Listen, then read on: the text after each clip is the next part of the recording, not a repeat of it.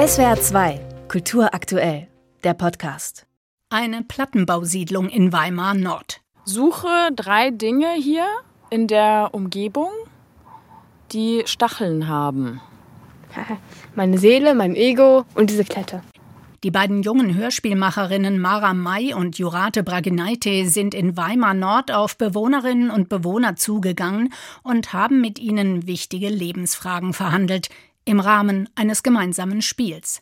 Das war eine spontane Idee, die vor Ort entstanden ist, betonten die beiden Hörspielmacherinnen bei der Preisverleihung auf den ARD Hörspieltagen. Das Spiel hat uns Edi beigebracht, eine Protagonistin des Stücks, die uns ihre Orte gezeigt hat.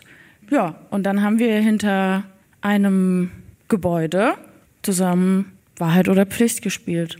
Wir hatten sehr viel Zeit mitgebracht. Ich glaube, das war der Schlüssel. Und wir sind ihnen wirklich begegnet. Das daraus entstandene Hörspiel Vogel, Igel, Stachelschwein, produziert vom Mitteldeutschen Rundfunk, ist mit dem diesjährigen Deutschen Hörspielpreis der ARD ausgezeichnet worden.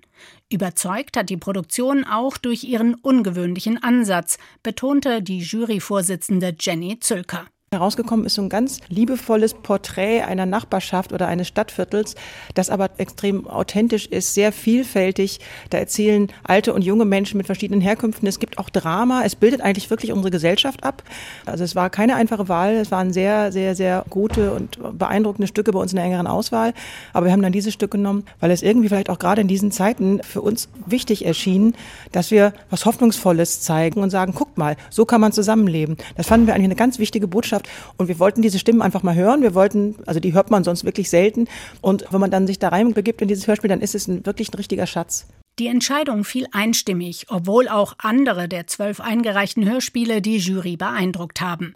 Die thematische und formale Bandbreite war auch in diesem Jahr groß. Vom Selbstoptimierungsmonolog über nachgespielte Kaffeehaus-Dramolette, eine Reisereportage in den Kaukasus bis hin zu einer fiktiven Hollywood-Show über Black Voicing. Wie wichtig bei einem Hörspiel die Stimmenauswahl und Führung ist, was Stimmen alles vermögen und was man in Stimmen alles hineinlegen kann, darum ging es bei der Vergabe des Preises für die beste schauspielerische Leistung in einem Hörspiel, der auch jedes Jahr bei den ARD Hörspieltagen in Karlsruhe vergeben wird. Diesjähriger Gewinner Manuel Harder. Er bekam die Auszeichnung für seine Arbeit in Trieb.Krieg, eine Produktion des Südwestrundfunks von Luise Vogt mit Texten des expressionistischen Autors August Stramm. Manuel Harder schleudert diese Texte und Briefe voller Wucht und Brutalität quasi direkt aus dem Schützengraben des Ersten Weltkriegs heraus. Geile Wut. Geile Wut. Gelle, Wut.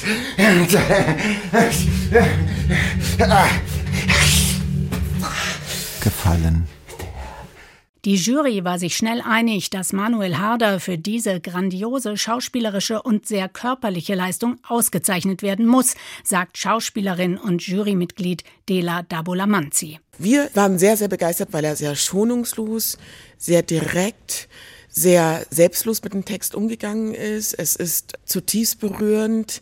Und ich hatte mir vorgestellt beim Hören, wie ist er an diesen Punkt gekommen? Warum hat er mich so tief berührt? Und da habe ich einfach für mich so festgestellt, der ist reingegangen da, wo der Schmerz ist.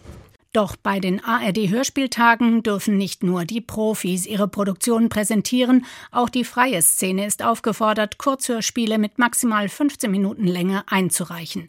Ausgezeichnet mit dem Preis Max 15 wurde in diesem Jahr das Kurzhörspiel Hysterektomie von Katharina Fröhlich und Franziska Stur. Der Deutsche Kinderhörspielpreis und auch der Kinderhörspielpreis der Stadt Karlsruhe ging an Janine Lüttmann und der 13. Februar, eine Produktion des Norddeutschen Rundfunks. SWR 2 Kultur aktuell.